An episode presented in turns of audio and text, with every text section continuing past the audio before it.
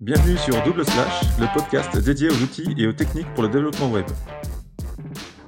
Bonjour à tous, je suis Alex et je suis très heureux de vous retrouver dans ce nouvel épisode de Double Slash. Nous sommes le 3 novembre 2020 et on est sur l'épisode numéro 15. Comme d'habitude, je suis avec Patrick. Salut Patrick. Salut Alex.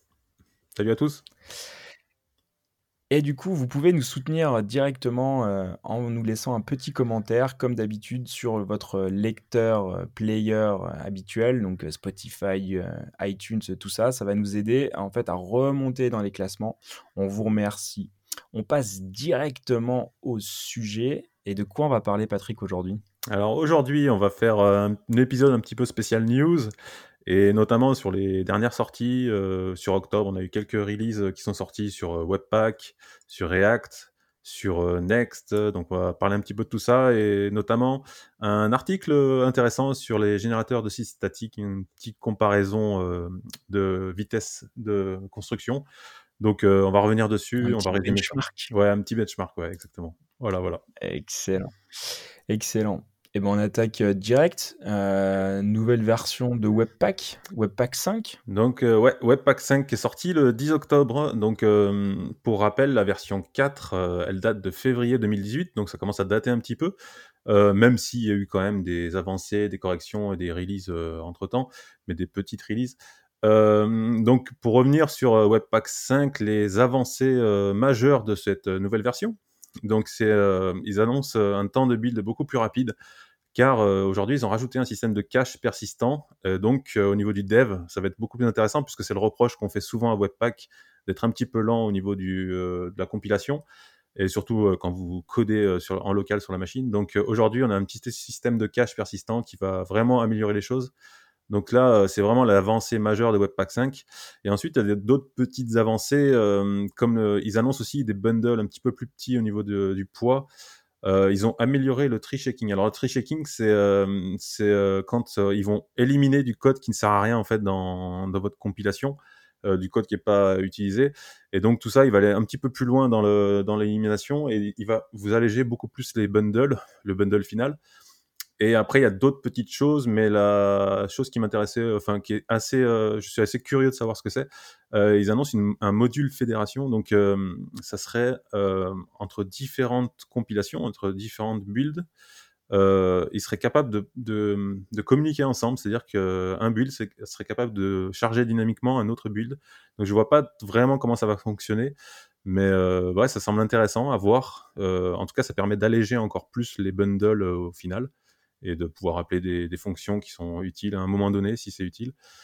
Et euh, donc question euh, question importante, est-ce que aujourd'hui, euh, si vous utilisez Webpack 4, est-ce qu'il faut passer à Webpack 5 Eh ben en fait, ça dépend. déjà, si vous utilisez des choses comme ouais, et ça dépend, ça, bah ça va dépendre de quoi en fait bah, Ça dépend en fait si tu utilises beaucoup de plugins. Euh, si tu utilises beaucoup de plugins, c'est pas dit que les. Bah, c'est un peu le. c'est toujours le même problème. C'est pas dit que les, les, plugins que tu utilises sont déjà compatibles avec cette version, même s'il n'y a pas de gros euh, breaking change. Mais euh, par exemple, j'ai essayé de passer un projet il n'y a pas très longtemps, il y a une semaine, dix jours, sur Webpack 5 et j'ai et ça marchait pas. Donc voilà. Donc j'ai pas j'ai pas cherché à comprendre plus loin quoi, mais Ouais. Ok, donc euh, attention sur, euh, sur la casse. Mm. Et euh, est-ce qu'ils utilisent le, système de, de, de, IS, module un peu comme les nouveaux Bendler type Snowpack et, tout ça directement dans le navigateur ou en fait c'est un build total et global? C'est ça reste sur non, ça reste la même chose il n'y a, pas un, gros changement de paradigme non non du tout, il vient juste faire un truc plus rapide. Webpack reste euh, Webpack ça vous fait un bundle que vous allez charger dans le navigateur. Euh, non non c'est pas du tout comme euh, Snowpack tout ça ça reste identique. Certains certains systèmes Next par exemple la version 3 passera en, Webpack 5 voilà il y, a des, il y, a des systèmes qui vont faire la transition. Donc ça va améliorer l'expérience ouais ça va améliorer l'expérience développement mais après non ça reste la même chose quoi. voilà Ok, mmh. ça marche. Et on passe à React. Il y a eu des, des, grosses, des grosses nouveautés. React Ouais, React. Alors React, déjà, React 17 est sorti, donc sortie officielle de React 17 le 20 octobre, donc il n'y a pas très longtemps. React 17, c'est une version qui n'apporte pas de changement au niveau développement. En tout cas, j'ai fait l'expérience, je suis passé d'un React 16 à un React 17 sur un projet. Il n'y a eu aucune casse, aucun changement, rien du tout. Donc, vous pouvez y aller sans problème. Euh, Et qu'est-ce que ça amène alors autant, euh, Alors ça s'est déjà vu sur. euh, en fait, la dernière version qui avait apporté beaucoup de choses, c'était la React 16, euh, 16 points. Attends, je peux pas dire de conneries. Je sais plus si c'est la 16.18. Enfin bref, euh, il y a eu vraiment une grosse montée euh, et un grand changement quand on a eu l'arrivée des hooks dans React. Euh, là, c'est pas du tout le cas, donc il y a vraiment pas de changement. C'est vraiment dans le sous le capot, c'est dans le moteur. Donc il y a deux grosses, deux, deux, gros changements. Donc la première, je sais pas à qui ça s'adresse. Apparemment, c'est plutôt pour les gros projets. Donc c'est une possibilité de faire cohabiter deux versions de React sur un seul projet. C'est-à-dire que sur un projet, tu peux faire cohabiter une version 16 et une version 17 ou une version 18 quand on va passer à la 18. Euh, voilà, je vois pas vraiment l'intérêt. mais est-ce que tu. Ouais. Bah peut-être, après je sais pas, hein, mais peut-être que tu viens hériter d'un code legacy qui a, une vieille, vieille version de React et euh, bah tu, tu, dois quand même dealer avec ça et, mmh. et bah pour l'instant t'as pas de pas d'autres possibilités. Par contre, euh, bah tu viens merger autre chose. Enfin voilà, ça peut, ça peut être intéressant d'avoir euh, deux versions. Euh, ouais, voilà, c'est ça. Ouais, c'est, le cas où vraiment tu as une grosse app et euh, tu as, du legacy un peu partout. Tu veux faire une nouvelle feature, tu vas passer sur une nouvelle version et le reste reste sur l'ancienne. Petit à petit, tu vas le faire évoluer. Mais bon, je pense que dans 95% des cas, c'est pas un truc qui va être très utile. Enfin, en tout cas, pour la plupart des projets. Mmh, mmh. Et euh, deuxième euh, évolution, après il y a des petites évolutions, mais euh, vraiment ça change pas grand-chose. Mais la deuxième évolution sur, sur le hook use effect. Donc use effect, c'est un hook qu'on utilise. alors comment expliquer pour les non React Il a plusieurs plusieurs fonctionnalités en fait. Il peut être utilisé quand le component est monté, donc le mounted. Il peut être utilisé quand un quand un props est changé aussi. Il y a différents. En fait, en fonction des arguments qu'on lui passe, il réagit différemment. Et surtout, euh, quand on fait un use effect, on peut retourner euh, une, une, fonction callback euh, qui, est, qui, est, qui marche en fait quand le component est détruit en fait.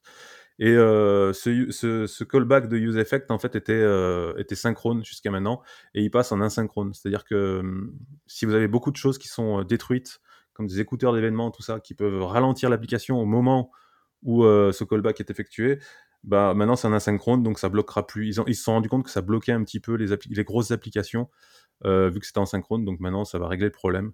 Mais après c'est pareil, c'est un cas de figure qui, euh, voilà, on est toujours sur des grosses applis euh, qui vont utiliser beaucoup d'écouteurs d'événements, tout ça, mais bon.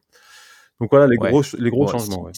Hmm si on résume, euh, si on résume euh, entre 16 et 17, on peut pas dire que euh, ça soit ouf. Quoi. Non, c'est pas. en tout cas, si, si, on va. J'imagine qu'ils ont beaucoup bossé dessus, c'est clair, mais enfin, en tant que développeur, ça va rien nous changer, quoi. Ça, c'est clair. Hmm. Ok, donc en clair, c'est vraiment sous le capot que ça se passe. Quoi. Yes, donc passer à la 17 et puis il n'y aura pas de souci. Ça va passer sans terminer. Ouais. voilà. Excellent. Grosse nouveauté, pareil, si React euh, évolue, euh, bah, de la même, on va dire à côté, euh, il y a mmh. Next.js qui passe aussi en, version 10 maintenant, qui doit être basé sur bah, React 17, je suppose. Exactement. donc il y a eu la conférence, je sais pas si c'était, ouais c'est Next en fait, c'était une conférence Next et pas et pas Vercel, donc c'était vraiment dédié à Next, c'était mardi dernier. Et euh, donc, ils ont annoncé la version 10 de ce fameux. Alors, pour ceux qui connaissent pas Next, c'est euh, un framework, on peut dire ça, euh, qui permet de générer des applications avec un rendu serveur. Alors, à la base, c'était vraiment une application React, donc c'est basé sur React, qui permet d'avoir un rendu serveur sans rien faire, en fait. vous n'avez pas besoin de faire du code serveur, etc. Tout est déjà inclus. Vous, vous construisez, construisez, votre projet et votre application React a un rendu serveur. Euh, donc, on est déjà à la version 10, euh, ça fait quand même quelques années qu'il existe, je sais plus quelle année il a été créé. Et donc ils ont rajouté donc la version 10, euh, le support de, la, de React 17. Bon, A priori, c'était pas compliqué. Donc, euh, puisqu'il n'y a pas de changement. Apparemment. Donc, ouais, mais peut-être qu'ils utilisent justement toute la puissance sous le capot de 17 pour faire des améliorations dans leur moteur à eux, quoi. Peut-être. Ouais, c'est possible, sais je sais pas trop. Mais en tout cas, bon, ce qui est cool, c'est qu'il y a toujours un support et c'est réactif. Et voilà, ils sont déjà. React 17 sort et Next.js 10 sort avec la nouvelle version. Donc, il y a vraiment une grosse réactivité. Donc ça, conforte dans le fait de partir sur ce, framework. Ensuite, ils ont, euh, rajouté un component euh, Next Image qui, euh, donc apparemment, les gens demandaient un équivalent à Gatsby Image. Alors Gatsby Image, pour rappel, c'est un, c'est un component, un service qui est dans Gatsby par défaut et qui permet de redimensionner et de, d'alléger le poids des images, tout ça, au moment de la compilation et c'est hyper pratique quand on l'utilise au quotidien. Donc euh, ils ont fait un équivalent en fait pour euh, Next, euh, donc c'est un component Next Image. Vous mettez vos images et lui au moment de la compilation il va réduire le poids de l'image, etc. Donc c'est vraiment pratique à utiliser. Donc là ça vient de sortir avec. Ils ont annoncé aussi la prise en charge de l'internal, internal, j'arrive pas à le dire, I18N on va dire. Internationalisation. Ah, tu l'as bien dit. Donc directement euh, d'office euh, par défaut euh, dans, le dans le routage de, Next. Donc ça, il y a deux types de, de prise en charge avec les slash fr comme, comme d'habitude, comme on peut faire dans, beaucoup d'applications. Il y a aussi une prise en charge du domaine routing. Donc le domaine routing, ça permet d'avoir, en fonction de la langue, vous pouvez avoir un point .fr, un point .com ou un point .nl, je sais pas, n'importe. Et donc ça, c'est d'office dans... Euh, alors attention, ça ne veut pas dire que, hum, ça fait aussi euh, la traduction du texte et tout ça. Après, vous, vous devez quand même ajouter euh, une librairie de traduction, i18 Next ou des choses comme ça. Mais déjà, d'office, dans le routage, il y a déjà un système de, prise en charge des, des langues. Donc ça, c'est plutôt pratique. Voilà. Et, voilà. Et ensuite, ils ont annoncé euh, une feature alors qui est, liée euh, pour l'instant à Next.js et aussi à la plateforme Vercel. Donc Vercel, c'est le, système de déploiement d'applications euh, identique à Netlify. Donc, qui permet de déployer une application via GitHub. C'est un service d'hébergement. Voilà, c'est un service d'hébergement. Exactement qui se met automatiquement, euh, en, qui déploie automatiquement votre application quand elle est mise à jour sur GitHub ou des choses comme ça. Enfin, il y a différents euh, process qui prend en charge beaucoup de hum, beaucoup de langages aussi, même du PHP. Euh, donc, qui est vraiment bien faite. si vous ne connaissez pas, je vous recommande de, tester. Et donc là, ils ont annoncé Analytics, qui est donc lié à Next.js, donc qui ne fonctionne pour l'instant que sur Next.js, mais qui est prévu à être compatible avec d'autres frameworks. Et euh, ça vous rajoute un dashboard en fait euh, sur votre euh, sur votre dashboard. en fait, ça rajoute un panneau sur votre dashboard Vercel qui indique en fait les les, les, vitesses de, chargement, le, first delay input, des trucs comme ça. Toutes ces données, en fait, qui vous permettent de savoir si, si l'application est rapide, réactive, etc. Ça vous donne un score, etc. Ok, un donc en fait, ouais. quand, quand tu parles, quand tu parles d'analytics, en fait, on est bien d'accord que c'est des analytics de performance. En fait, on pourrait parler un petit peu de monitoring de ton application. Exactement. Euh, parce qu'on on, va aller regarder la vitesse de performance, s'il y a, s'il y a des, des, des, casses, euh, tout ça, sur quel commit. Euh, donc, en fait, tu vas, ouais, tu vas, tu vas monitorer. Mmh. Donc, ils, ils, ont appelé ça analytics mais on est bien d'accord que c'est euh, tu viens euh, analyser et monitorer la performance de ton application et de ton déploiement, c'est ça? Exactement, rien à voir avec euh, Google Analytics. ça vous donne pas le nom de ou, le, conversion. non, non, c'est vraiment basé sur la, performance de l'application au niveau de chargement, etc. c'est à peu près les données qu'on retrouve sur Lighthouse, mais tu sais les, les web, comment ils appellent ça euh, j'ai oublié le nom. Enfin, les données de base qui permettent de savoir si ton site il est rapide, etc. Et si l'utilisateur est. Ouais, bah c'est euh, performance, mmh. accessibilité, SEO et tout ça. Quoi. Sauf que, euh, par exemple, sur Netlify, tu as déjà un Lighthouse qui peut se faire automatiquement quand tu déploies. En fait. il va te dire, OK, là tu viens de déployer. Ouais, c'est un plugin. C'est un plugin mmh. que tu rajoutes. Bah là, c'est différent parce qu'en fait, c'est les données, les données réelles des visiteurs. En fait, en fait, il y a un système qui, euh, qui prend les données Ah réelles. OK, c'est pas un OK, c'est pas quel c'est pas en fait, c'est pas basé sur un moment dans ton build où tu fais un test tiers. Là, c'est du retour d'informations de c'est ça? Exactement, exactement. Ah ouais, donc heu, du coup, heu, c'est beaucoup plus pertinent et parce que c'est c'est c'est basé, heu, sur, bah, sur la réalité quoi, Ouais, sur la réalité, sur les Ah visiteurs, ouais, top. en fonction d'où ils sont et cetera et donc c'est hyper intéressant et c'est lié aussi au déploiement. Donc si tu déploies à un moment donné, tu vas imaginons tu rajoutes, tu passes de la version Next.js 9 à la version Next.js 10, tu vas avoir un déploiement un déploiement et là, il va te l'indiquer sur un graphique que c'est à ce moment-là que tu as déployé et tu vas voir si ton graphique, et bah, si tu si la vitesse augmente ou si la vitesse diminue, enfin voilà. Tu vas vraiment avoir une impact, heu, et tu vas pouvoir analyser si ce déploiement, il a eu un impact négatif ou positif sur le sur la vitesse, voilà. C'est, plutôt bien fait, c'est hyper intéressant. Donc du coup, tu Ouais. prends le commit, tu fais git blame et tu regardes qui a poussé cette merde qui vient tout péter la la perf de l'app et tu tu fais un tu fais un une fonction qui balance un message sur Slack, direct en mode, heu: «Ça, c'est pas possible, c'est ta faute, heu, corrige ta merde». C'est ça? Ouais. C'est un peu ça, quoi. C'est jamais Non, mais c'est cool, c'est cool parce que, ouais, tu peux voir, heu, tu peux voir tous tes tous tes commits et tu Ouais, c'est ça, c'est intéressant. à chaque Mmh. chaque évolution, quoi. Ouais, Top. alors, par contre, c'est une, c'est une donnée, bah, évidemment, c'est payant.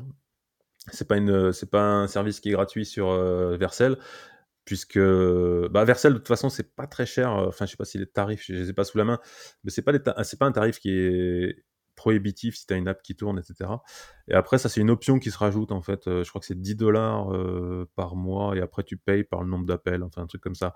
Mais, je pense que les données, que ça t'apporte, ça vaut largement le tarif et ouais. après, il y a des services de monitoring, heu, Ah il faut voir, sont si si parce que là, si on met c'est sûr qu'en tant que plateforme, ils ont toutes les données et ils sont au plus proche, de la des des données. Mmh. Du coup, pour eux, bah, ça évite, heu, ils viennent tout internaliser donc c'est c'est top et nous, ça nous évite, heu, de passer par un service tiers, de faire toute la Ah oui, config c'est ça, ouais. et heu, de de de venir surcharger, peut-être le le client pour récupérer de la data, tout. Enfin donc non, clairement, ça ça ça a un coût, et bah, ça s'organise, ça se budgétise et Yes. ouais, c'est c'est normal aussi que ça passe, par un truc, Et en plus, je crois payant. attends, je crois que c'est chez eux. Je crois que c'est pas de cookies en plus, donc heu, c'est compatible RGPD. Il me semble. RGPD friendly. Ouais, je crois qu'ils ils laissent pas de cookies ou quoi que ce soit, puisque c'est vraiment côté Ouais. serveur donc heu, Ouais, ah ce qu'ils viennent analyser côté serveur. Yes. Gagné, bien sûr. Donc voilà. Analytics, heu, à voir. J'ai pas encore testé, heu, faudra que je fasse un petit site en Next pour voir un petit peu ce que ça donne en vrai. Donc mais c'est vraiment intéressant, quoi. Hem et Ouais. pour finir sur Next, en fait, ils ont sorti aussi, heu, donc heu, durant la conf, alors une conf qui était quand même orientée, je reviens quand même un petit peu sur la conf, c'était très orienté performance et cetera, heu, vitesse de chargement. Il y avait des gars de chez Google qui venaient, témoigner, machin, bidule, enfin le truc classique, j'ai gagné tant de visiteurs avec, heu, 2 secondes de chargement, Ouais. enfin bref, truc classique. La la la la social proof Ouais, dit. «Il faut passer sur Il cette faut faire techno-là». ci, il faut faire ça, machin, optimiser, machin et heu et aussi qui était basé un petit peu sur le headless, heu, e-commerce. Donc hem, petit rappel, sur le dernier épisode avec, Aurélien, donc qu'on a fait sur le e-commerce. Donc ça conforte un petit peu dans dans ce qu'on disait en fait, que que le e-commerce petit à petit est en est en train de s'orienter sur le headless et heu, donc du coup Next, heu, a sorti un alors ils appelaient ça un starter kit, heu, Next.js Commerce. Donc c'est un starter kit, heu, basé sur Next.js, que tu peux déployer, modifier évidemment et qui est déjà prêt à fonctionner et celui-là pour l'instant est il est connecté à, comment ça s'appelle? J'ai bouffé le nom. Heu, BigCommerce. Allez, OS commerce, non, c'est non? BigCommerce pour l'instant. Donc voilà, OK. BigCommerce, heu Donc en fait, c'est un truc vraiment orienté commerce Ouais. où, heu, ça ça va s'occuper de toute la partie vue de ton application, Exactement. heu, enfin view, heu, la la la partie visible, hein, Ouais. heu et donc tu pourras connecter n'importe quel, n'importe quel back-end. Alors peut-être qu'aujourd'hui, ils ont qu'un seul, Alors pour l'instant, c'est que. BigCommerce, ouais. Pour l'instant, c'est que BigCommerce, mais ils annoncent que, parce qu'il y a déjà les logos quand tu vas sur la page, donc on mettra les liens évidemment.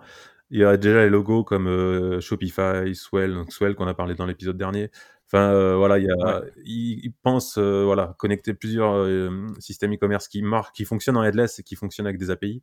Et du coup, en un clic, tu peux déployer une app et te connecter à ton, ton back-end voilà, que tu utilises habituellement. Quoi. Parfait. Donc, Excellent. Bon, bon système, ça oriente vraiment. On voit que le e-commerce part vraiment sur le headless, qu'on est vraiment en train de découpler euh, le back-end du, front et qu'on va se retrouver de plus en plus avec des, des du front en, soit en applicatif, euh, soit en, avec Next, c'est du rendu serveur. Donc pour le SEO, ça reste compatible. Donc voilà, on, a, on voit vraiment une séparation entre les deux. Donc euh, ça conforte un petit peu dans le, de ce qu'on disait dans le dernier épisode. Quoi, bah, depuis, ça, ça, va, ça va même aller plus loin, même sur, sur, la, sur la tendance de Jamstack, de Static is the new dynamic, de tous les outils modernes où on vient découpler en fait euh, chaque logique et on, vient utiliser les services euh, de, de enfin, on vient coupler et orchestrer un petit peu tous ces services qui font ça très bien, mmh. mais on vient séparer les pouvoirs au lieu de tout mettre dans un seul et même instance euh, d'appli, quoi. Bah ouais, clairement. Et Next, et Next étant compatible Next étant comme Next, c'est toujours difficile de dire les deux. Next étant comme Next, euh, il, génère du statique aussi. Hein. En plus de faire du rendu serveur, il est capable de générer du statique. Donc du coup, euh, pour des sites e-commerce, euh, enfin moi je reviens toujours là-dessus, mais pour des sites e-commerce qui, peuvent avoir des, montées de pics de, de visite, comme là on a eu le Black Friday, je sais pas comment ça a tourné, on n'a pas eu les chiffres. Enfin j'ai pas vu de chiffres encore. Mais voilà, sur, des, sur du contenu qui va peut-être pas changer, ou c'est juste le, la disponibilité, le, stock, tout ça, ou le prix qui va changer, je veux dire, on est totalement dans une logique de performance avec une page qui ne change pas, et c'est juste quelques éléments dynamiques dans la page qui vont changer. Là, on est totalement euh, en adéquation avec ça. Quoi. Hmm. Carrément, carrément. Yes. Et du coup, euh, bah, génération euh, statique, tout ça. Gatsby, ça, ça, bouge aussi un peu, non? Alors Gatsby, euh, Gatsby, Gatsby, c'est le petit générateur de sites statiques qui fait son bout de chemin. qui c'est un peu le mec sur la plage en Normandie qui débarque et tu sais il se fait attaquer dans tous les sens mais il continue son chemin donc Gatsby il est vachement critiqué ouais, il, il, est, beaucoup critiqué mais en même temps c'est le générateur qui a fait vraiment évolue le Schmilblick parce que, enfin, pour rappel, euh, quand on prend Next ou Next, ils ont implémenté des choses parce que Gatsby euh, prenait vraiment de l'ampleur euh, de plus en plus et c'est lui qui a fait vraiment avancer le, la Jamstack avec le statique. Après, de toute façon, euh, plus il y a d'acteurs dans la place, eh plus ça se tire la bourre, et plus c'est intéressant, et, surtout, plus ça met les projecteurs euh, sur euh, le problème mmh. que résout la Jamstack. Donc, au final, c'est l'écosystème qui gagne, et c'est nous, devs, au milieu, qui gravitons dans cet écosystème. Bah, on a la vie plus facile, ça nous fait des choses un peu plus faciles, et tout le monde y gagne. Enfin, je, pense que nous, développeurs, on y gagne. complètement, ouais. Bah, du coup, Gatsby, ce qui est bien, c'est que l'équipe, elle est dynamique. Ils ont fait des levées de fonds et ils ils se remettent en question, ils écoutent la communauté et ils avancent. Et donc ça donne en fait euh, voilà quatre, euh, choses. Euh, une évolution déjà de la génération de pages. Alors ceux qui connaissent, qui connaissent Gatsby, jusqu'à il n'y a pas longtemps, pour générer une page, on était obligé d'utiliser la, enfin pour générer, si par exemple vous vouliez générer une liste de posts ou d'articles, vous étiez obligé de passer par l'API et de générer des pages avec, voilà, vous écriviez du code, des fonctions, il y a une euh, Create Pages euh, qui est disponible, vous, créez vous faites votre requête, vous créez vos pages avec un template, etc. Euh, et ça, ça évolue parce qu'en fait, Next et Next avaient intégré des systèmes automatiques avec des, des variables dans les noms de fichiers. Donc, ils ont évolué leur système. C'est en expérimental pour l'instant. Donc, maintenant, pour Gatsby, on pourra générer des pages dynamiquement. Et comment ça marche?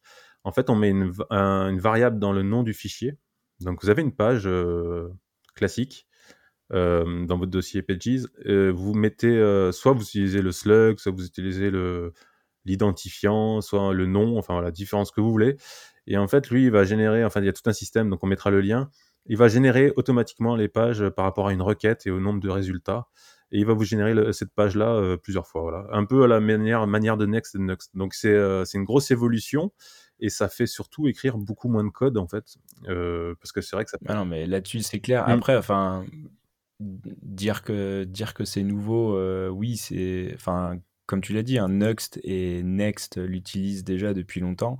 C'est super, super pratique euh, et on, se fait plus chier à, paramétrer nos routes. Quoi. Mmh. Enfin, moi, ce que je vois sur, sur là-dessus, c'est quoi on, tu gagnes un temps de fou sur, euh, sur, les, sur la, création de ta page et ton, ton layout euh, de page. Mm. Et euh, tu te fais pas chier à paramétrer un routeur qui, on peut pas dire que ça soit le plus excitant dans l'expérience d'un développeur. Quoi. Paramétrer le routeur, bon, c'est pas, c'est pas top. Et là, en fait, ils se, ils se, mettent juste. Alors, je vais être un peu méchant, hein, mais ils, ils, se mettent juste à niveau, quoi.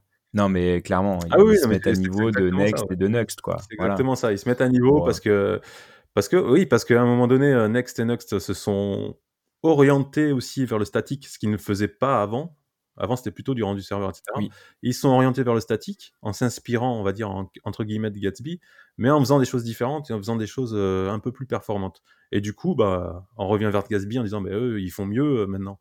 Bah, du coup, bah, ils se remettent en question, Gatsby, et ils font, OK, bon, on va l'implémenter, machin. Et ça donne ça. Donc, c'est en expérimental, c'est, ça fonctionne déjà, donc à tester.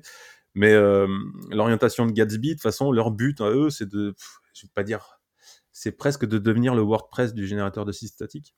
Donc euh, le but de Gatsby, c'est que ça soit facile à utiliser en fait. Euh, un développeur sera toujours, sera toujours capable de faire un site en Gatsby, mais eux, leur but, c'est que quelqu'un qui n'est pas forcément hyper technique soit capable de faire aussi un site Gatsby. C'est ça leur but. Donc c'est pour ça qu'ils simplifient les process. Et du coup, c'est pour ça aussi qu'ils ont sorti, euh, donc c'est le deuxième truc, c'est euh, Gatsby Admin. Donc euh, c'est expérimental aussi. Alors il y a toujours un flag à mettre quand c'est expérimental au niveau de ton, ton package.json. c'est une admin en local. Donc quand tu, fais ton développement en local, machin, tu lances ton, ton local. Et comme on a là jusqu'à aujourd'hui, on avait déjà une, interface GraphQL en local quand tu codais sur du Gatsby. Ben là maintenant on aura une admin en local, pareil qui te fait un résumé en fait euh, des plugins que tu as, de comment ils sont installés, etc., des paramètres et tout.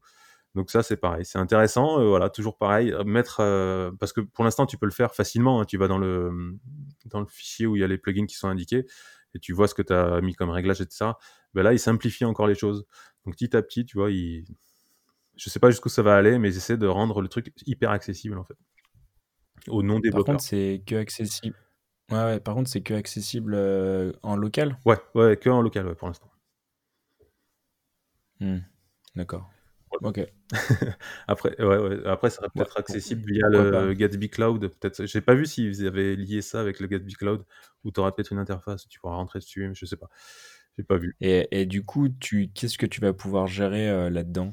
Tu vas pouvoir gérer euh, ton contenu ou Non, non, juste, non, non, c'est vraiment que, euh, que les paramètres du, du, projet en fait. Les plugins, euh, les variables, il y a quelques variables globales, tout ça. Ok, ouais, donc en fait on, on sort un peu du code, du code, mmh. ça nous met une sorte d'interface graphique ouais, c'est ça, aux paramètres de Gatsby. Quoi. Ouais, ouais j'ai vu ça quelque part, je sais plus sur quel projet, j'avais vu un truc similaire sur Vue, je crois, je sais plus.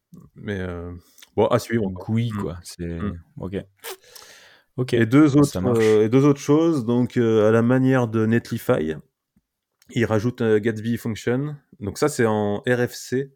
Donc RFC, c'est Request for Comments. Donc euh, RFC, maintenant, tous les gros projets comme Vue, Gatsby, etc., font ça. C'est-à-dire qu'ils ouvrent une, une sorte d'issue et les gens viennent donner des commentaires à tout ça pour faire évoluer. Donc ils disent, voilà, j'aimerais implémenter tel truc. Euh, qu'est-ce que vous en pensez? Et chacun vient donner son commentaire à dire ouais, nous on préférait que ça comme ça, machin, bisous. Donc ils l'ont fait beaucoup pour vue. Il y a eu une grosse euh, discussion sur la euh, Composition API. Mais voilà, tous les projets le font maintenant. Et ces deux choses là, donc la Gatsby Function, donc qui est des fonctions un peu à la Netlify, qui vont pouvoir être appelées directement sur Gatsby Cloud. Donc c'est des fonctions serverless. Ouais, c'est ça, c'est des fonctions serverless et qui fonctionneront sur Gatsby Cloud bah comme sur Netlify. Quoi. OK. Bah, après, de toute façon, euh, pour enfin, ça me paraît difficile de faire des trucs un peu modernes, euh, qu'avec, euh, du statique. À un moment donné, il y a y a toujours besoin de, je sais pas, envoyer un mail, envoyer procéder à un paiement ou, ou, je sais pas, faire faire à jour, mettre à jour la base de données ou aller récupérer les infos de la base de données sur, un prix peut-être ou des choses comme ça. Du coup, si on est sur du full statique, ça devient difficile. Mmh. Et bah, on peut solutionner ce, ce problème-là avec des appels, on va dire serverless. Alors il y a, il y a, il y a toujours il y, a, il y, a, bien un serveur quelque Ouais, part. il y a toujours un serveur. Ouais, que les choses soient, d'accord. Hein. Euh, c'est juste magique. ailleurs, c'est tout. Euh, et voilà, c'est. C'est juste un ordinateur déporté, mais euh, en, en tout cas, il va falloir Exactement. procéder euh, à, à quelque chose, et donc euh, bah, c'est une fonction qui va être exécutée, qui a pour une mission, on va dire assez simple, une tâche euh, simple, envoyer un mail, envoyer une notification, procéder à un paiement. Et donc en fait, ils viennent coupler ça. Donc en fait, ils viennent renforcer leur écosystème. De Gatsby Cloud, ouais. bah, avec ex- exactement de, de, de Gatsby Cloud.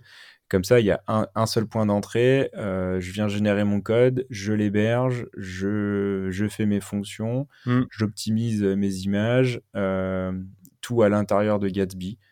Euh, Ouais, dans le but, donc, de toute façon, ouais, dans, le, c'est- dans le but très clair de, de concurrencer Netlify, euh, puisque ok. voilà, les choses qui pouvaient manquer euh, sur Gatsby Cloud, ben, qui étaient sur Netlify, bah, arrivent sur Gatsby Cloud, donc tu n'as plus de raison de ne pas utiliser euh, Gatsby Cloud et de partir sur Netlify. Donc il, ouais, il essaie de garder des parts de marché, de gagner des parts de marché. Et, mais par contre, c'est toujours orienté Gatsby. Hein, il y a pas du, c'est pas compatible avec d'autres euh, systèmes. Voilà. Ok. Mais après, oui, comme tu dis, euh, c'est pas parce que c'est statique que c'est pas dynamique. Et comme tu dis tout le temps, Gatsby, euh, static is a new dynamic. voilà.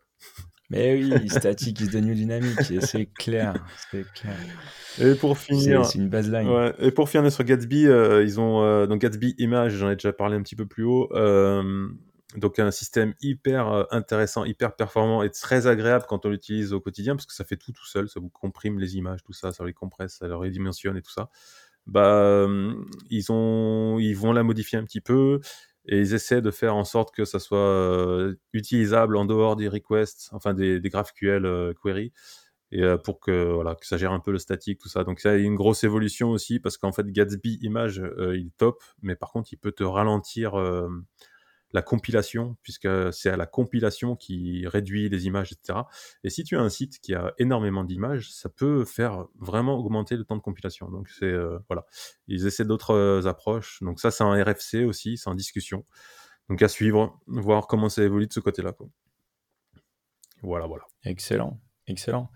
Moi, ce que je vois, c'est que ça, ça, ça bouge pas mal, euh, surtout ces, euh, surtout ces, ces, ces acteurs, euh, on va dire, de, de génération de sites statiques. Mm.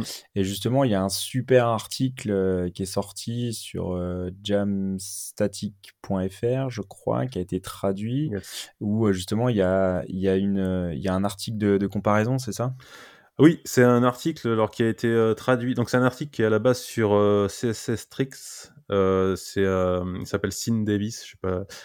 Sin C. Davis, exactement. Et euh, je crois qu'il est un petit peu euh, prof, etc. Enfin, je sais pas trop euh, ce qu'il fait. Mais il a fait un, il a fait une comparaison en fait entre six générateurs de sites statiques, donc les six plus gros générateurs, les plus connus en tout cas. Et ça a été traduit en français parce que c'est en anglais à la base. Enfin, et ça a été traduit en français par Franck, donc du site jamstatic.fr. Donc, euh, remercie Franck d'avoir traduit, d'avoir fait le travail. Euh, c'est un article qui est hyper intéressant euh, parce qu'il prend sur six générateurs. Donc, les six c'est Eleventy, Gatsby, Hugo, Jekyll, Next et Next. Donc, c'est six générateurs de sites, mais qui sont donc il explique en fait qu'il y a deux types de générateurs de sites statiques. Euh, et ça, c'est clairement ce qu'il faut bien comprendre, c'est qu'il y a les générateurs de, alors lui, lui, il dit de base, donc c'est Eleventy, Hugo et Jekyll. Quand on dit des générateurs de sites statiques de base, en fait, c'est qu'ils vont juste générer des fichiers HTML. Contrairement aux systèmes euh, avancés comme Gatsby, Next et Next, qui eux vont générer des applications. Donc on a deux, deux sortes de générateurs. Euh, on comprend bien que c'est plus facile de générer un fichier simple HTML que de générer euh, une application euh, React ou Vue. Donc ça, c'est déjà, il explique bien qu'il y a deux grosses différences et que déjà les avancées en plus font appel à Webpack. Donc forcément, quand tu vas faire appel à Webpack pour générer tes pages, ça va normalement rendre la génération, la compilation beaucoup plus lente. Donc tout ça, il l'explique très très bien. Et il explique aussi euh, comment il a testé en fait ces, sites, ces générateurs de sites statiques. Donc euh, son test en fait, il était basé sur des euh, data en Markdown. Donc il explique, il y a un font matter et tu as trois paragra paragraphes qui sont générés voilà, aléatoirement. T'as pas d'image, donc ça c'est dommage parce que tu vois, ça met pas en jeu le Gatsby image. Et après, la sortie HTML, elle est assez simple. Hein, c'est juste, il dit basé sur les starters de chaque générateur. Et surtout, important, euh, c'est des tests qui sont faits à froid, c'est-à-dire qu'il n'utilise pas du tout de cache. Euh, il faut savoir que quand tu, euh, quand tu compiles avec Nuxt ou Gatsby ou n'importe, il fait un cache en fait, qui fait qu'à un moment donné, quand tu fais le développement, tout ça, ça génère plus rapidement, tu vois. Donc lui, il le fait sans mmh cache. Donc c'est vraiment à froid. donc c'est forcément le, le, truc le plus long qu'il peut y avoir. Quoi. Il n'y a aucun fichier de cache. Ouais, après, c'est Mmh. Ouais, mais après, c'est vachement bien de tester Ah oui, oui, parce que, au moins, en fait, il, il, faut, il faut bien avoir un, protocole un peu scientifique, quoi, pour, pour, pour tester, dire, OK, ben, on prend le parti pris de, de faire ces tests-là. Mmh. Parce que si on teste avec du cache chez l'un et pas, pas de cache chez l'autre, bah, en fait, on rajoute des variables et ça peut compromettre le résultat, quoi. Oui, oui. Donc, Parce qu'il y en a qui peuvent, ouais, il peut y avoir des, des caches un peu plus performants que d'autres, ça fausse un petit peu le truc. Donc là, au moins, c'est tout est à plat. Et, donc c'est nickel. Ouais, top. Et ensuite, donc, il explique qu'il a fait, euh, donc, il a fait 10 séries de tests et euh, avec trois ensembles de données. Donc, les trois ensembles de données, c'est euh, la première, c'est un test basique avec un seul fichier. Donc, il compile un fichier. Après, il a fait un, petit site, donc de 1 à 1024 fichiers. Et après, les grands sites, de 1000 et à 64 000 fichiers, en fait. Et euh, donc voilà, c'est trois, trois différentes euh, générations de, de, fichiers. Donc on voit qu'il y a vraiment 64 000 fichiers, ça fait quand même, ça commence à faire un gros gros site. Et euh, donc les résultats, il est donc lui il partait du principe et Hugo l'annonce sur son site, comme quoi c'est le générateur le plus rapide du monde. Donc effectivement, dans les résultats, on voit qu'Hugo est quand même le plus rapide. Mais intéressant aussi, il a vu que Next était assez rapide, et même plus rapide que Jekyll sur 32 000 fichiers. Donc c'est quand même pas mal, puisque Jekyll, ça, pour rappel, ça génère juste du HTML, hein, ça génère pas une application.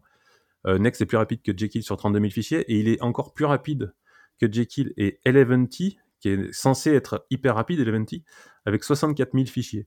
Donc on voit que Next, euh, c'est limite la surprise du test, en fait, parce qu'il est très rapide, et même euh, sur un gros site, il peut être plus rapide qu'Eleventy, qui Eleventy, basé sur Node.js, ne génère que du fichier HTML. Hein. Donc euh, ça, c'est pas mal. Ouais, après, en fait, ce qui, si, si on regarde un peu les, les courbes, on pourrait s'attendre à une évolution un peu, un peu linéaire. Ouais. Mais en fait, euh, pas du tout. Elle n'est pas linéaire. en fait, le nombre de fichiers va vachement influencer mm. sur, sur, sur, sur, ta charge. Mais mais bah, contre toute surprise, enfin moi ça m'a surpris, c'était de voir que ces courbes elles sont pas linéaires. Ouais, c'est ce qu'il dit. Ouais, c'est ce qu'il dit. Il est assez surpris. De... Il pensait avoir des, des, choses un peu linéaires et il se rend compte qu'il n'y a aucun qui est, qui est linéaire. Et en fait, en fonction du nombre de fichiers, tout ça, du, je sais pas ce qui rentre en jeu, mais après on mettra le lien. Il y a toutes les courbes, il explique bien, mais il y a aucun fichier, aucun générateur qui est linéaire. Même Hugo n'est pas linéaire. Il dit comme il est rapide, on a l'impression qu'il est linéaire, mais en fait il n'est pas si, il est pas du tout linéaire. Euh, par exemple, pour Hugo, euh, il, dit qu'il devient de plus en plus lent au fur et à mesure que, euh, que les fichiers augmentent en fait. Et donc, ce qu'il donne en fait, c'est que Hugo, avec un fichier, il est 170 fois plus rapide que Gatsby. Donc ça, normal. Mais par contre, avec 64 000 fichiers, il devient seulement 25, 25 fois plus rapide que Gatsby. Donc on voit que Hugo, en fait, il perd en vitesse avec un nombre de fichiers important. Donc après, il y a beaucoup de choses qui rentrent en jeu, je pense. Après, mais, hmm. Ouais, je, suis complètement d'accord. Après, il, il faut pas oublier quand même que c'est, ça reste quand même ultra rapide dans tous les cas, quoi. On parle de 64 000 fichiers, quoi. Donc, c'est énorme. Il faut, aussi raison garder. Euh, je, je, pense pas qu'il y ait beaucoup, beaucoup de personnes, bah, des, des, grands sites où il y a 64 000 bah, références qui veulent passer sur du statique et générer du site statique. Enfin, aujourd'hui, je, je, pense pas qu'il y ait beaucoup de sites statiques euh, là-dedans, mais. Eh ben si, justement, ouais, euh... eh ben, parce que non, non, en fait, parce que euh, alors, euh, en fait, il faut, comme tu, tu, as pu le remarquer, on en avait déjà parlé ensemble, il y a de plus en plus de gens qui s'intéressent au générateur de sites statiques et notamment des sites, euh, parce que ça peut être des sites de presse, de médias, etc., et qui, euh, par exemple, vont écrire euh, cinq articles par semaine, tout ça. Donc, au fil des années, ça fait beaucoup, beaucoup, beaucoup d'articles. Et à un moment donné, il, il, un moment donné, il faudra les compiler ces articles, tu vois. Et c'est là où, alors, le temps de compilation va, va quand même être pris en compte parce que, parce que voilà, tu peux pas te permettre de. Alors évidemment, il y a maintenant, il y a... ouais, mais après, il, mmh. Incremental build. C'est ce que j'allais dire. Pas... c'est ce que j'allais dire. Maintenant, maintenant tu, on a petit à petit des choses incrémentales, etc., qui permettent de pas régénérer tout le site à chaque fois. Mais euh, voilà, c'est des choses qui sont prises en compte. J'ai eu une discussion il y a pas longtemps avec un client. C'est euh, quelque chose qui rentre en compte, euh, voilà, dans le choix du générateur de site statique. Alors, je reviens sur les résultats. sans surprise, Hugo est le plus rapide, mais évidemment, Gatsby est le plus lent de tous les générateurs. Donc, bon, c'est comme ça. C'est euh, après, comme il, comme il explique en fait, euh, ceux qui sont les plus lents en font plus. Donc euh, c'est ça aussi la différence. après, il faut savoir à peu près. donc pour finir, en fait, le résumé en gros de l'article, bah, on, mettra tous les liens, tout ça, il, est vraiment intéressant. c'est qu'en fait, ça en fait, le choix, il n'est pas seulement basé sur la vitesse. En fait, ça dépend surtout de, bah, de ce que vous avez besoin de ce que du temps que vous pouvez attendre, etc. En fait, c'est ça. En fait, c'est euh, on peut pas choisir, on peut pas dire juste ouais moi j'ai un truc rapide, je vais prendre Hugo. Ok, non. Euh, Next ou Next ou Gatsby, c'est différent. Ça vous sort une web app, donc c'est quand même une expérience différente. Fois une fois de plus, en fait, euh, c'est pas la techno. il faut pas être techno driven, mais bien project driven. Quelles sont les contraintes? Qu'est-ce que je, qu'est-ce que de quoi j'ai besoin. Mmh. Et après, bah, c'est toujours des histoires de compromis où on vient choisir la, techno qui mmh. s'adapte plus aux, contraintes du projet. Voilà. Carrément. Donc, exactement. c'est un peu la morale du, de Et.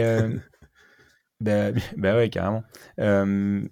Et euh, en parlant de Jamstack et de, justement de, de grosses, grosses ressources, euh, il y a MDN qui passe euh, sur, sur la Jamstack. T'as as vu ça, non? Ouais, ouais, exactement. MDN, donc, suite au déboire de Mozilla depuis, bah, depuis le début 2020, donc 2020, c'est vraiment une année de merde, on peut le dire, hein, même pour Mozilla. Et, et donc, ils annoncent. MDN, donc c'est une documentation en ligne euh, qui est, enfin, qui moi je trouve ça hyper utile. Il y a souvent des infos intéressantes dedans et que je recommande à tout le monde d'aller, euh, bah, ne serait-ce que lire la doc sur certains éléments, tout ça, HTML, JS, ça parle de tout, hein, CSS, JS, tout ça. Euh, c'est une documentation qui est en mode communautaire, hein, communautaire, un peu à la Wikipédia, donc chacun corrige les articles, tout ça, machin. Et euh, ils ont annoncé, donc jusqu'à maintenant, en fait, ils avaient un système qui était euh, basé sur, euh, sur du MySQL et de l'Elasticsearch, en fait. Ils avaient un Django en front avec du React, une sorte de CDN qui se rafraîchissait toutes les 5 minutes. Et donc ça faisait quand même une structure, une infrastructure qui était un petit peu lourde, à, puis ils avaient de plus en plus de mal en fait à, à la maintenir, tout ça. Il y a un coût aussi d'infrastructure. Et puis les lecteurs, les contributeurs passaient par le même, la même interface, tout ça. Donc c'était vraiment pas terrible. Donc là, ils ont, pris le parti de passer euh, sur du Jamstack, en fait, complètement. Donc ils avaient déjà annoncé euh, avoir migré vers GitHub, en fait, euh, toute leur documentation, donc chaque page, en fait, du site MDN. Et là, ils viennent de révéler, en fait, donc c'est pas encore complètement déployé, c'est en bêta, ils sont en train de mettre ça en place. Mais voilà, ils passent complètement en Jamstack. Donc il y aura quand même une partie qui restera sur Elasticsearch et MySQL. Ça, ça sera uniquement pour les recherches sur le site. Mais après, toute la, tout, tout, le reste va passer en fichier statique. Donc, ils annoncent pas du tout, euh, ils donnent pas de, de techno, en fait. Ils disent pas si c'est du Jekyll, du Hugo ou n'importe quoi. Ça, ils en parlent pas du tout.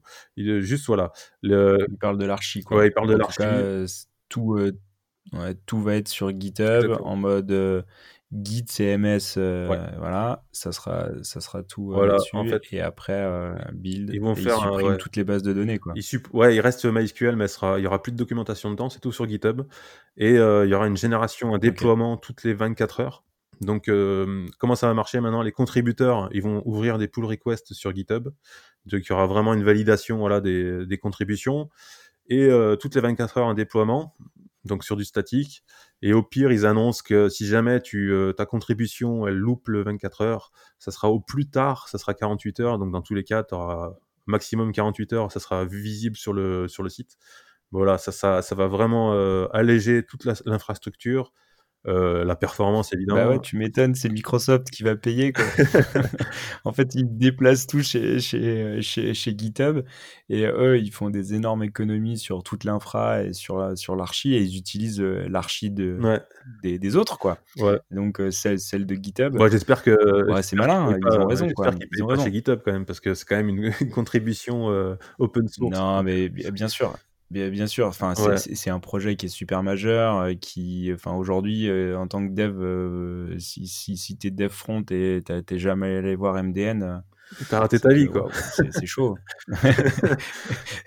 Non, tu as pas raté ta vie, mais en tout cas, c'est c'est tu as tu as des trucs quand même, heu, qui sont super intéressants et et qui qui qui aident vachement. Yes. Donc heu, non, je pense que c'est top et puis en plus, heu, c'est un peu dans dans l'air du temps, et ça ressemble enfin, ça ça rassemble, aussi et bah, ça se rapproche sur, tout le le workflow en fait, Mmh. d'une évolution open source, qui est, heu, orientée vers et pour la communauté. Donc heu, bah, ça se tient quoi. Il y a Bah, ça ça s ça ouais. ça se tient carrément et aujourd'hui la la techno elle est mature et moi je trouve ça bien en termes d'évangélisation un petit peu de de la Jamstack parce que c'est un acteur majeur. Heu, tout le monde connaît, MDN, Mmh. enfin le Mo Mozilla et heu, qu'eux passent sur une architecture, heu, Jamstack, ça prouve que, heu, bah, l'archi et la techno elle est mature et que, heu, Ouais, puis ça ça bah, on fait peut déployer des gros projets ouais, quoi. puis ça fait baisser, les coûts d'infrastructure aussi, surtout, c'est ça, on voit que voilà, Bien sûr, attendre bien attendre sûr. 24 heures pour que ta ta contribution soit en ligne, c'est pas c'est pas dramatique et d'un autre côté, bah, Non. l'expérience utilisateur, bah, le site va charger plus vite et il sera plus sécurisé aussi, hein, faut pas oublier ce côté-là et puis, exactement. Et puis ça coûtera beaucoup Non moins mais cher. après, heu E exactement. Après, heu, tu vois, une fois de plus, est-ce qu'on a besoin d'une instantanéité, heu, pour tout, quoi? Sinon, on met tout en WebSocket là et c'est ça va ça va super vite tout, mais est-ce qu'on a besoin? Enfin, où est le bon sens? Et Mmh. et une fois de plus, bah, c'est le projet, la la contrainte et tout ça. Donc, non, c'est plutôt Yes, on est d'accord. bonne nouvelle, Mmh. bonne nouvelle ça, Yes. bonne nouvelle. Bon, bah, nickel! Mais, heu, je crois qu'on a fait le tour, heu, des des des des news qu'on avait à à vous présenter. Ouais. Patrick, tu veux rajouter, Bon, on avait, heu, attends, on n'a pas parlé d'Angular? Et alors? Je ah je sais qu'on est Angular, mais on qui parle qui parle on pourra d'Angular? On après on va nous reprocher de jamais Non, suis parler d'Angular alors. Absolument, c'est vrai, c'est vrai. Non, Le projet évolue. Oui, bah, ça ouais, le projet évolue. Heu, non, non, il y a quand même beaucoup de boîtes qui utilisent Angular, heu, j'en connais un petit peu, bon, je je je quand même.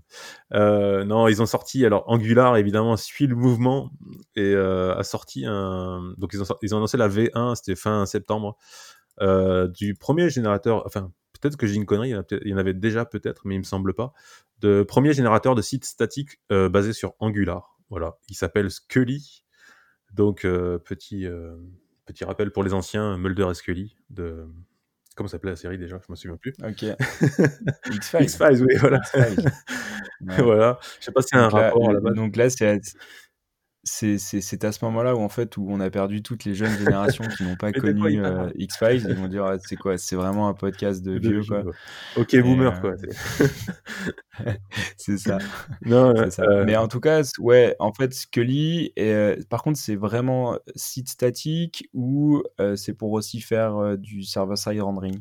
alors, pour pour être très, très honnête, hem, je suis pas hyper à l'aise avec Angular. J'ai essayé non, mais j'ai essayé Scully, en fait. J'ai essayé d'installer machin, tout ça et je voilà, je vais être honnête, hein, heu, c'était galère, il fallait il me manquait des trucs et tout. J'ai quand même réussi à le faire, mais heu, en fait, en gros, ce que j'ai compris, j'ai l'impression qu'en fait, Scully, ça se branche sur un sur un site, heu, Angu sur un un projet Angular que tu as déjà. J'ai l'impression que ça se branche dessus, que tu rajoutes un une sorte de plugin Scully et qu'après derrière tu vas générer tes pages avec, j'ai pas trop compris comment ça fonctionnait en fait, mais hem, bon, après les spécialistes Angular, heu, Mais à le mais savent. À la limite exactement, heu, vous vous vous nous écoutez, heu, vous êtes spécialiste Angular, vous avez regardé Scully, heu, appelez-nous, env envoyez-nous un mail, 06. vous allez sur le sur sur sur le vous allez sur le site du podcast, vous nous envoyez un mail et et et venez, on parle d'Angular et de de l'évolution et de de tout ça. Ouais, ouais, c'est vrai qu'on devrait, ça serait super intéressant, heu, parce que nous nous 2 on n'est pas du tout à l'aise, sur sur Angular. Du coup, heu, on aurait ça nous ferait super plaisir justement d'accueillir quelqu'un qui qui a un peu plus de recul sur, heu, sur Angular. Ça pourrait être sympa. ouais, ça serait tu raison, ouais, c'est vrai qu'on devrait inviter quelqu'un sur, heu, pour nous parler d'Angular. Voilà, on fera peut-être un épisode là-dessus, ouais, pour voir l'évolution du du framework. Mmh. Carrément, OK. Mmh. carrément. Bon, on est tout bon. Bah nickel, je crois qu'on a fait le tour euh, des, des, des, des, actualités, même si il y a plein de choses qui vont se passer début novembre aussi. oui. Dans la communauté Vue et Nuxt et tout Mais ça. demain même. Donc c'est ça va être ça, ça va... Ouais, je crois que c'est demain, je crois que c'est le 4, c'est 4 et 5, hein, c'est ça? Ou 5, Il y a, il y a la vue, il y a vue Toronto Conf. Du coup, à la limite, on fera peut-être un épisode euh, pour faire un retour de toutes les annonces qu'ils ont, qu'ils ont fait. Et puis, euh, et puis voilà. 4 au 6 novembre. 4 au 6 novembre, exactement. Donc c'est demain, enfin c'est aujourd'hui. Aujourd'hui, c'était les ateliers, je crois. Et le 5-6, c'est les conférences. Donc ouais, comme, ouais, ouais, comme tu l'as dit, on va faire un épisode euh, pour parler de vue et de Nuxt, certainement. Euh, très prochainement, après cette conférence. Eh ben nickel. Hmm. Merci Patrick. Euh, merci à toi. À bientôt. À bientôt. Euh, à bientôt. ciao, ciao, ciao. Retrouvez Double Slash sur vos plateformes de podcast préférées et sur le site internet du podcast www.slash-podcast.fr. Sur le site, vous allez retrouver tous les liens des épisodes, des références évoquées durant l'émission.